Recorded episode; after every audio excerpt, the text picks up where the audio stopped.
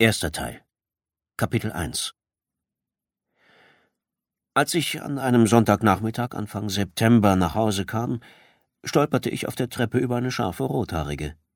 Ich hatte am Freitag ein misslungenes Casting bei Hal Roach gehabt, danach auf dem Nachhauseweg ein oder drei auf das Labor Day Wochenende getrunken und dachte zuerst, ich würde sie nur träumen. Aber sie saß da wirklich auf der Treppe vor meinem Zimmer im ersten Stock im Halbdunkel und rauchte eine Zigarette. Nachdem ich das Gaslicht im Flur aufgedreht hatte, obwohl das laut meiner Vermieterin Mrs. Balzheimer tagsüber strikt verboten war, vergaß ich zunächst sogar, mich zu entschuldigen und meinen Hut zu lüften.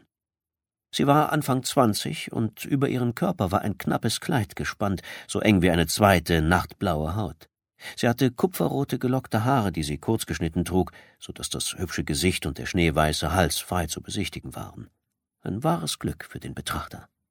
Sogar das kleine Muttermal neben dem Mund saß genau an der richtigen Stelle, und ihre vollen Lippen waren mit Lippenstiftrot hervorgehoben, so wie junge Frauen das seit kurzem machten.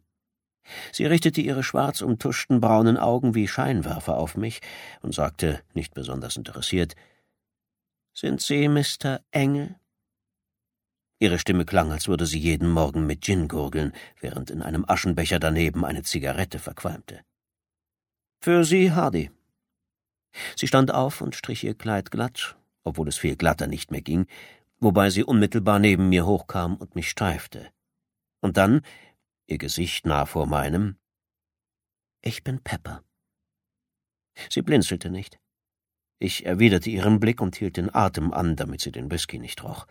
Dann sagte ich, sehr angenehm, Pepper, und nahm ihre Hand.